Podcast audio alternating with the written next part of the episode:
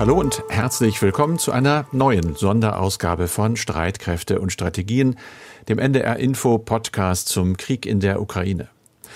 Ein Freund hat mich am Wochenende gefragt, wie das eigentlich so läuft mit den westlichen Sanktionen gegen Russland. Wirken die und wenn ja, wie wirken sie oder wirken sie doch eher nicht oder vielleicht auch nur kaum? Was wissen wir da eigentlich ganz genau? Schwierig. So richtig ganz genau wissen wir es nicht. Es stehen ein paar Sachen fest. Die Preise sind gestiegen in Russland, die Inflation ist hoch, aber der Rubel ist weiterhin stark und die Leute, zumindest in den Städten, liest und hört man, leiden nicht wirklich. Nach fünf Sanktionspaketen der Europäischen Union ist Moskau noch nicht am Ende. Wohl noch lange nicht. Außenministerin Baerbocks dann doch etwas steile Prognose, die Strafmaßnahmen würden Russland ruinieren die wartet weiter auf Erfüllung und auch Paket Nummer 6, die bisher schwerste Geburt mit dem je nach Sichtweise weitgehenden oder immer noch nicht vollständigen Einfuhrstopp für russisches Öl im Kern wird Putin nicht in die Knie zwingen. EU-Ratspräsident Charles Michel ist trotzdem zufrieden.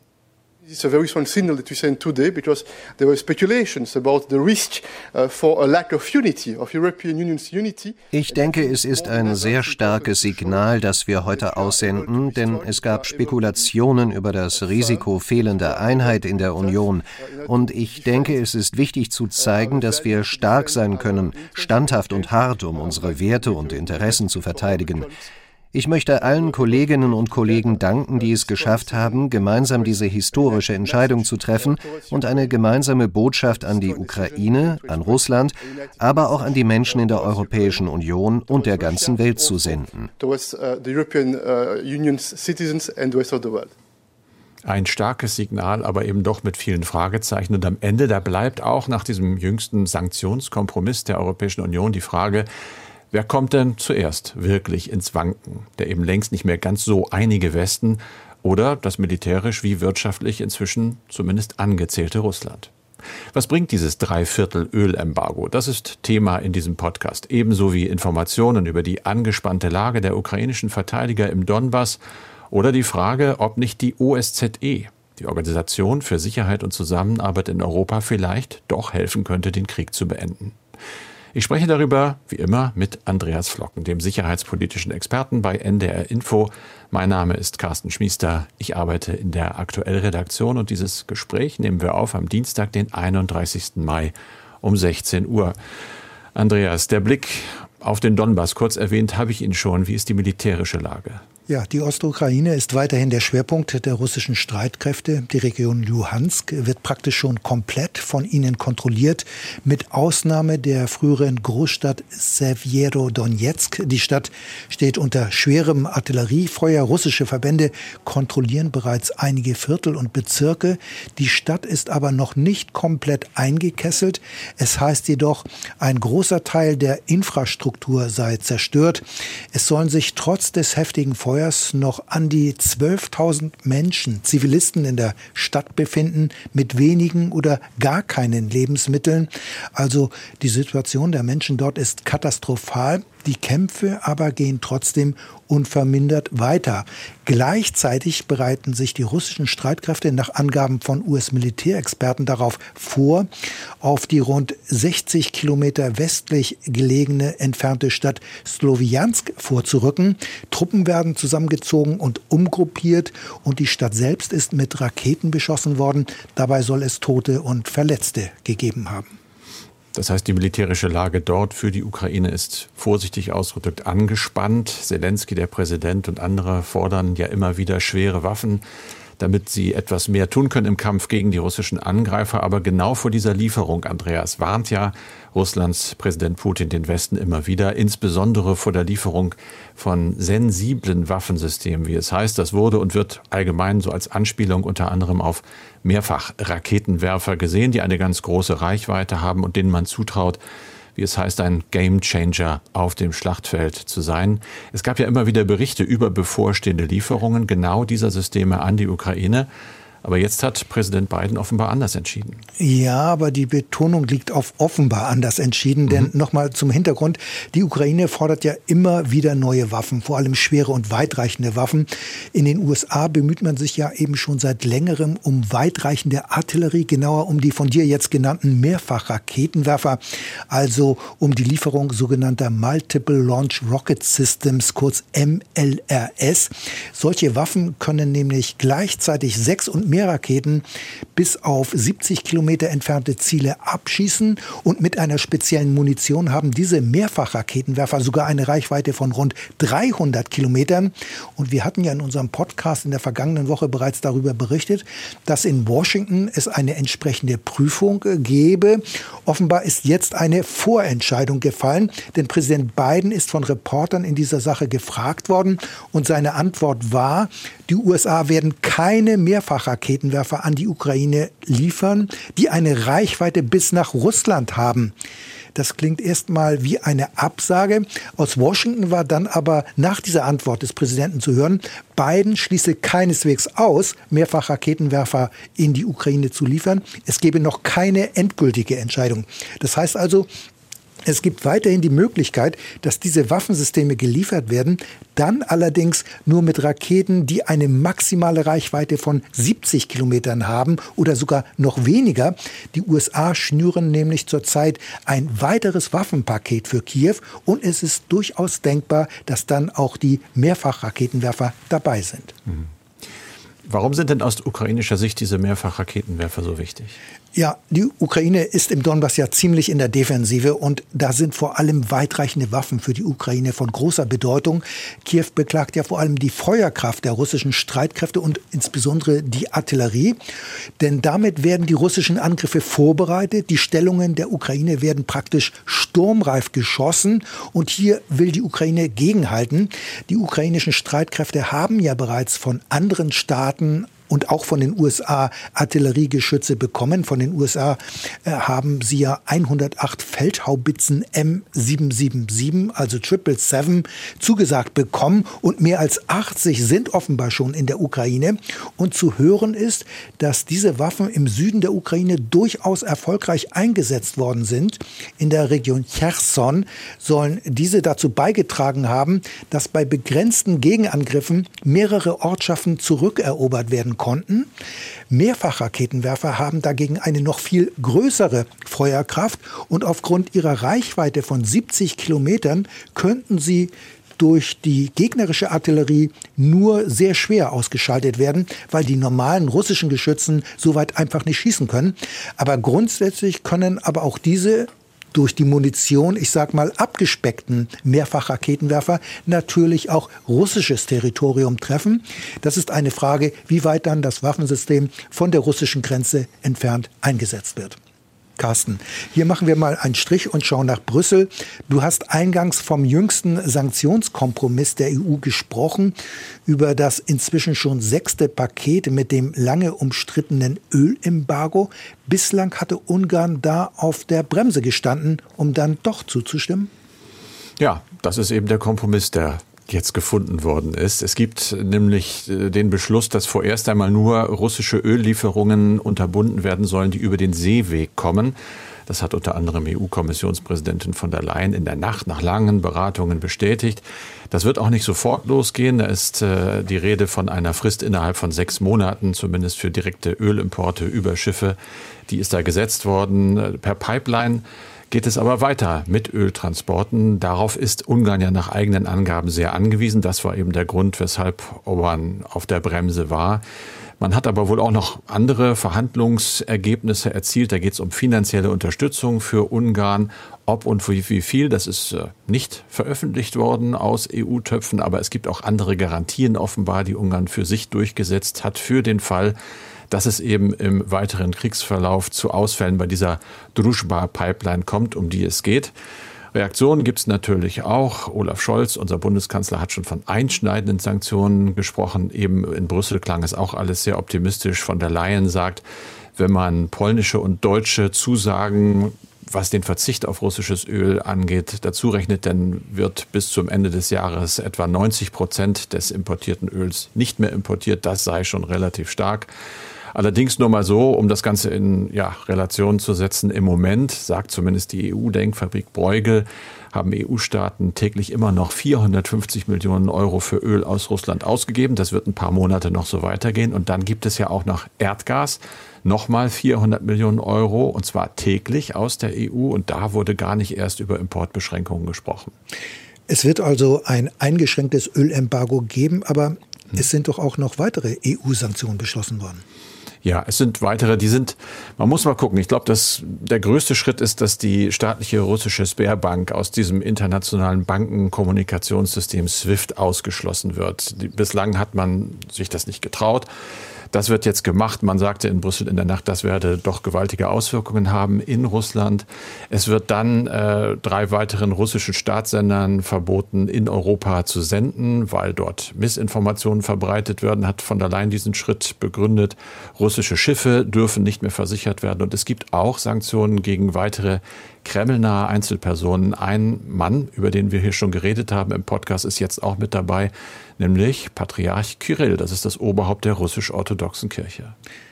Die EU will aber auch die Ukraine unterstützen. Stichwort Finanzhilfen. Richtig, und zwar Milliarden schwer. Das ist auch beschlossen worden. In diesem Jahr sollen noch neun Milliarden Euro an die Ukraine überwiesen werden, damit die ihr ganz normales Staatsgeschäft weiterführen kann. Äh, unter anderem ja öffentliche Leistungen, die Verwaltung muss ja alles irgendwie bezahlt werden. Nur zum Vergleich, die Ukraine sagt, das kostet uns jeden Monat sechs Milliarden. Ich habe eben von neun Milliarden bis Jahresende geredet. Da kann man sich fragen, wie geht das?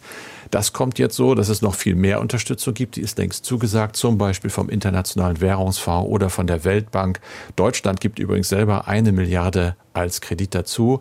Eine ganz entscheidende Frage bleibt allerdings weiterhin offen. Wann geht die Ukraine in die Europäische Union? Da war ja immer wieder die Frage, Wann werden wir zumindest Beitrittskandidat? Soweit ich weiß, ist da in Brüssel noch nichts entschieden worden. Aber die Kommission hat ja gesagt, dass sie im Juni informieren wird darüber. Der Juni fängt morgen an. Also das dauert unter Umständen nicht mehr lange, dann kriegt die Ukraine da zumindest Auskunft. Wir wollen jetzt aber mal, Andreas, über eine Institution sprechen, die sich quasi den Dialog auf die Fahnen geschrieben hat und von der man im Augenblick eigentlich so gut wie gar nichts mehr hört.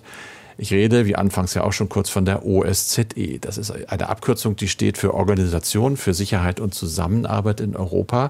Mitglieder sind alle europäischen Länder, also auch Russland und dazu die USA und Kanada. Andreas, da bist du jetzt mal der Frage nachgegangen, ob diese OSZE im Russland-Konflikt eine Rolle spielen könnte. Denn Konflikt- und Krisenmanagement, das gehört ja eigentlich zu den Aufgaben dieser Organisation. Aber irgendwie hat man ja doch den Eindruck, die OSZE ist gelähmt im Moment. Ja, die OSZE ist praktisch abgetaucht. Der russische Angriff auf die Ukraine hat die Organisation geschockt, denn die OSZE ist ein zentrales Element der europäischen Sicherheitsordnung. Und mit dem russischen Angriff auf die Ukraine ist diese Sicherheitsordnung vom Kreml zertrümmert worden und entsprechend ist jetzt auch die OSZE orientierungslos. In Deutschland wird ja die Russlandpolitik der vergangenen Jahre in Frage gestellt. Es werden zahlreiche kritische Fragen gestellt ähnlich schwierig ist die Lage der OSZE, denn sie steht eigentlich für Dialog und Kooperation, für Vertrauensbildung. Doch der russische Angriff hat eben dazu geführt, dass die OSZE jetzt in eine Existenzkrise gekommen ist und es ist unklar, ob sie überhaupt noch eine Zukunft hat. Es ist ja oft zu hören, auch natürlich in den vielen E-Mails, die wir bekommen, dieser Wunsch, die Diplomatie müsse jetzt endlich wieder eine Chance haben, um irgendwie aus dieser Kriegssituation rauszukommen. Kann die OSZE da denn nicht helfen, zumindest den Verhandlungsprozess zwischen Russland und der Ukraine wieder anzuschieben und so das Ganze in Richtung Waffenruhe zu bewegen? Ja, das würde man zunächst einmal denken und darüber habe ich auch mit dem Fachmann Cornelius Friesendorf gesprochen. Er ist Leiter des Zentrums für OSZE-Forschung am Hamburger Institut für Friedensforschung und Sicherheitspolitik. Friesendorf Düsseldorf sieht dafür allerdings gar keine Chancen. Initiativen, die aus der OSZE, aus Wien kommen, haben eigentlich wenig Chancen. Ähm, Waffenstillstandsabkommen, das muss zwischen Moskau und Kiew verhandelt werden unter internationaler Beteiligung. Aber hier gibt es ähm, wahrscheinlich erfolgversprechendere Lösungen. Was die OSZE machen kann, ist, wenn es einen solchen Waffenstillstand gibt, den dann zu unterstützen, zum Beispiel durch eine zukünftige Mission eine Art äh, Sonderbeobachtungsmission 2.0. Aber auch Wiener Diplomaten sagen, das, was in Wien verhandelt wird, hat ähm, äußerst wenig oder gar keinen Einfluss auf die Kämpfe in der Ukraine. Andreas, du hast ja gerade schon gesagt, Russland hat mit diesem Angriffskrieg ja gegen grundlegende Prinzipien der OSZE verstoßen. Hat es denn da Überlegungen gegeben, Russland auszuschließen? Ja, die hat es gegeben und offenbar gibt es sie weiterhin, aber das ist alles extrem schwierig, denn das geht nur mit einem Beschluss von allen anderen 56 Teilnehmerstaaten und da würde Moskaus Verbündeter Belarus mit Sicherheit nicht mitmachen. Außerdem wären hier auch noch einige zentralasiatische Staaten in dieser Hinsicht als unsichere Kantonisten zu sehen, die abhängig sind von Moskau, also zum Beispiel Tadschikistan, Kirgisistan, Kasachstan, aber auch Armenien. Also ein Ausschluss Russlands ist eher unwahrscheinlich. Da stellt sich aber dann ja vielleicht die Frage, ob Russland selbst überhaupt ein Interesse daran hat, an dieser OSZE, denn in den vergangenen Jahren hat Moskau doch gar kein gutes Haar mehr an dieser Organisation gelassen. Ja, das stimmt. Äh, für den Kreml war die Organisation für Sicherheit und Zusammenarbeit in Europa zuletzt nur noch ein Instrument des Westens, um Russland in Osteuropa zu destabilisieren. Dabei waren die Erwartungen nach dem Fall der Mauer ja so ganz anders. Da setzte Moskau auf die OSZE. Sie sollte quasi die NATO ersetzen und die übergeordnete Sicherheitsorganisation werden. Stichwort alles sollte sozusagen ein gemeinsames europäisches Haus werden. Doch hier setzte sich ja letztlich die NATO durch. Aber trotz der Unzufriedenheit mit der OSZE geht Cornelius Friesendorf davon aus, dass Russland die Organisation freiwillig nicht verlassen wird. Denn Russland profitiert auch von der OSZE. Es gibt einen Milita regelmäßigen militärischen Informationsaustausch zum Beispiel. Und dann ist es eben eines der Foren, die Russland auch noch kontrollieren kann durch das Konsensprinzip. Allerdings ruht dieser Informationsaustausch gegenwärtig wegen des Krieges. Überhaupt hofft die auf Dialog ausgerichtete Organisation, dass diese gegenwärtige Konfrontation nur eine Phase ist, die irgendwann einmal zu Ende gehen wird. Denn eine neue europäische Sicherheitsordnung ohne Russland kann sich der Leiter des OSZE-Forschungszentrums Cornelius Friesendorf langfristig nicht vorstellen. Er geht davon aus, dass die USZE letztlich doch wieder gebraucht wird. Tja, Dazu muss man aber auch sagen, das sehen nicht alle so. Und es kann durchaus sein, dass der Organisation der Geldhahn abgedreht wird. Also die Zukunft der OSZE ist ungewiss, genauso wie die Frage, wie eine künftige europäische Sicherheitsordnung nach dem Ukraine-Krieg aussehen wird. Das Interview mit Cornelius Friesendorf, das steht auf der Internetseite von Streitkräfte und Strategien zu finden unter ndr.de-streitkräfte.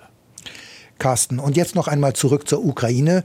Nach dem Rückzug der russischen Truppen aus dem Norden der Ukraine haben viele Staaten, auch Deutschland, ihre vorübergehend geschlossenen Botschaften in der Hauptstadt Kiew wieder geöffnet, wenn auch, wie im Fall Deutschlands, mit weniger Personal. Aber es ist eben ein wichtiges Zeichen, die diplomatischen Vertretungen wieder zu besetzen, die Flaggen zu hissen und damit die Solidarität mit der Ukraine sichtbar zu machen. Aber das alles passiert weiter in unsicheren Zeiten, auch in der Hauptstadt. Jetzt überlegen die USA, ihre Botschaft in Kiew auch durch militärische Spezialeinheiten schützen zu lassen.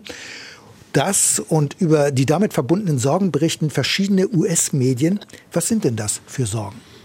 Naja, also amerikanische Soldaten in der Ukraine, das könnte natürlich vom Kreml als kleine vielleicht, aber doch Kriegsbeteiligung gesehen werden oder zumindest als Bereitschaft dazu. Das ist sensibel. Präsident Biden hat sich da noch nicht entschieden. Heißt es, der Vorschlag müsse ihm sogar erst offiziell noch vorgelegt werden. Im Moment äh, ist es halt tatsächlich so, dass Kiew ja durchaus immer auch noch mal wieder angegriffen wird mit gelegentlichen Luftangriffen seitens der Russen, obwohl die Stadt eigentlich begonnen hat, äh, zur Normalität zurückzukehren, so gut das unter diesen Umständen geht. Das Außenministerium im Moment, das amerikanische, das stellt gegen gegenwärtig Sicherheitskräfte für die Botschaft aus eigenen Kräften, also aus einem Wachchor des diplomatischen Sicherheitsdienstes, nicht militärisch. Aber die Option ist eben da, dass sie sagen, wir haben die Marines, wir haben Spezialeinheiten. Das ist nicht unüblich, dass die äh, amerikanische Botschaften beschützen. Das könnten wir auch äh, in Kiew machen. Um zu sichern, diese diplomatische Vertretung, die wichtig ist natürlich, zum einen als Zeichen auch des Vertrauens in eine Zukunft der freien Ukraine, heißt es in diesen Berichten. Äh, aber da geht es natürlich auch äh, um andere Dinge, die ganz wichtig sind für die Vereinigten Staaten, zum Beispiel die Überwachung der Verteilung der gelieferten US-Waffen. Das sei vor Ort wesentlich besser. Man könne von dort aus die russischen Truppenbewegungen besser im Auge behalten und technische Hilfe anbieten. Da geht es, Klammer auf, ganz klar natürlich um Spionage. Und das wird in diesen Berichten auch immer wieder gesagt. So eine Botschaft ist halt auch ein Standort natürlich für Geheimdienste. Ob da aber jetzt Marines kommen oder Spezialeinheiten, ist im Moment nicht ganz klar. Man weiß, es ist politisch sehr sensibel. Was klar ist, das ist neu, ist, dass zumindest die Botschafterin Bridget Brink wieder in dieser Botschaft ist. Das ist ein aktueller Schritt. Und damit ist, wenn die Botschafterin in Person sozusagen da ist, wird natürlich noch einmal die Frage nach der Sicherheit dieser Botschaft größer. Das heißt, es kann durchaus sein, dass da relativ schnell irgendeine Entscheidung fällt. Entweder bleibt es bei den Sicherheitskräften des Außenministeriums oder es kommen eben doch Spezialeinheiten. Das gucken wir mal. Wir werden dann darüber berichten. Jetzt lesen wir E-Mails vor, die wir weiterhin kriegen, unter anderem diese von Edo Köster. Ich lese einen Auszug vor. Er schreibt, Unsere Politiker erzählen ständig, die Ukraine darf nicht verlieren und Russland nicht gewinnen. Realistisch betrachtet wird die Ukraine einen Teil ihres Territoriums vorübergehend verlieren, wenn nicht sogar dauerhaft. Darum wäre es doch einmal wichtig, vorbereitend festzulegen, ab wann die Ukraine mit Russland überhaupt Verhandlungen mit welchem Ergebnis aufnehmen will dann wäre noch seitens des Westens zu klären, ob mit Putin überhaupt weiter verhandelt wird. Wie sieht denn die Definition von Sieg und Niederlage in diesem Krieg überhaupt aus? Also das sind alles Fragen, über die im Augenblick ja ziemlich viel diskutiert und auch gestritten wird. Und das entscheidende Wort ist ja auch gefallen, Definition. Denn was ein Sieg oder eine Niederlage ist oder wäre, das ist ja auch sehr subjektiv. Da kommt die eigene Meinung hinein und vor allem auch die eigenen Interessen. Entsprechend versteht jeder unter Sieg oder Niederlage etwas anderes. Das gilt wohl ja auch für die Bundesregierung oder auch die verbündeten NATO-Staaten und erst recht für die Konfliktparteien. Also ich selbst finde, den Begriff Sieg äh, daher sehr schwierig. Ich kann damit nicht so viel anfangen, mehr dagegen mit dem Wort Zielen, also mit Kriegszielen. Und diese sind auch im Westen bei den Ukraine-Unterstützern nicht immer deckungsgleich. Und selbst in der Ukraine gibt es ja hier offenbar verschiedene Vorstellungen. Das macht äh, sich ja auch daran immer wieder deutlich an der Frage, ob Kiew für eine Verhandlungslösung gegebenenfalls territoriale Zugeständnisse an Russland machen soll, zum Beispiel auf den Donbass verzichten soll. Es gibt aber auch die Position zu hören, Kiew müsse auf Rückgabe der Krim bestehen. Über diese Fragen bzw. Ziele kann und wird letztlich nur die Regierung in Kiew entscheiden. Genauso liegt es dann auch bei der ukrainischen Regierung zu sagen, ob und wann gegebenenfalls Verhandlungen aufgenommen werden und dann auch natürlich mit welchem Ziel. Ob äh, dann das gesteckte Ziel im Zuge der Verhandlungen erreichbar ist, ist dann ja eine ganz andere Frage. Aber auch für Deutschland und andere Staaten stellt sich natürlich die Frage, was ist eigentlich das Ziel der Waffenlieferungen?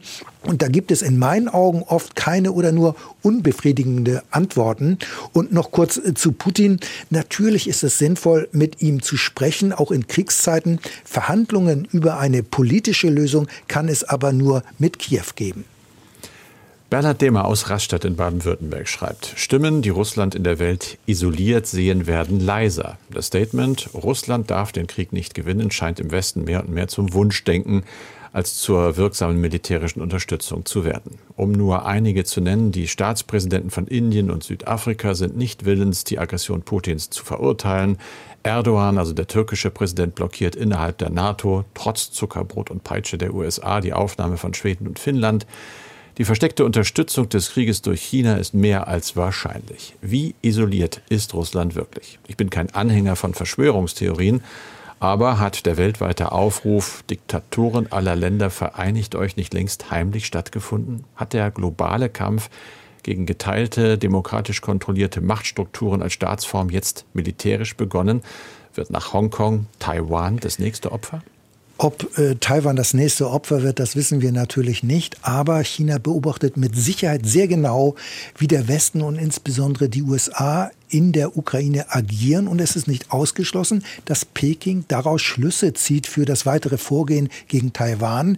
Denn für die Regierung gehört die Insel zu China und es gibt die Befürchtung, dass Peking für die angestrebte Einheit auch die militärischen Instrumente nutzen wird. China sieht sich zudem als Partner von Russland. Peking hat einen Stopp der NATO-Osterweiterung gefordert. Man verfolgt wie Moskau eine gegen die USA gerichtete Politik und sieht die benachbarten Regionen als Einflusszonen. Dort soll nur Russland bzw. China das Sagen haben. Und es stimmt, Russland ist in der Welt keineswegs so isoliert, wie das der Westen und die USA gerne hätten. Wir erleben auch derzeit international eine Entwicklung hin zu einer Großmächte-Konkurrenz, so sagt man das oft inzwischen, äh, wobei die Großmächte China und Russland auf eigene Einflusszonen setzen. Außerdem steht die westlich geprägte liberale Weltordnung unter Druck. China hat praktisch ein Gegenmodell aufgelegt und da stehen nicht Menschenrechte und andere Werte im Mittelpunkt. Nein, das Hauptkriterium ist hier die Effektivität, wie ein Land wirtschaftlich vorangebracht werden kann, wie es modernisiert werden kann. Menschenrechte spielen da praktisch keine Rolle oder nur eine untergeordnete Rolle. Und dieses autoritäre Modell einer neuen Weltordnung steht in Konkurrenz zum westlichen Modell. Und der chinesische Ansatz ist aber für die ein oder andere Regierung in Afrika und Asien durchaus attraktiv. Und mit Blick auf die Ukraine kann man aus meiner Sicht festhalten, hier geht es auch um westliche Werte. Daher steht der Westen ja auch hier hinter der Ukraine. Insofern kann man vielleicht in diesem Kontext durchaus auch von einem Stellvertreterkrieg sprechen. Streitkräfte.ndr.de, Streitkräfte mit AE, unsere E-Mail-Adresse für Ihre weiteren Fragen, die wir entweder direkt beantworten oder immer auch im Hinterkopf mit uns rumtragen und dann in unsere Ausführungen einfließen lassen. Das war's für diesen Podcast, wie immer mit Andreas Flocken und mit Carsten Schmiester. In einer Zeit, in der Öl und Kohle knapp werden, das war damals der Eindruck, da schickt uns der Himmel das Atom. In Geneva, this conference of scientists and observers representing 72 countries is a heartening sight for all mankind, for they are gathered to discuss the peaceful uses of atomic energy.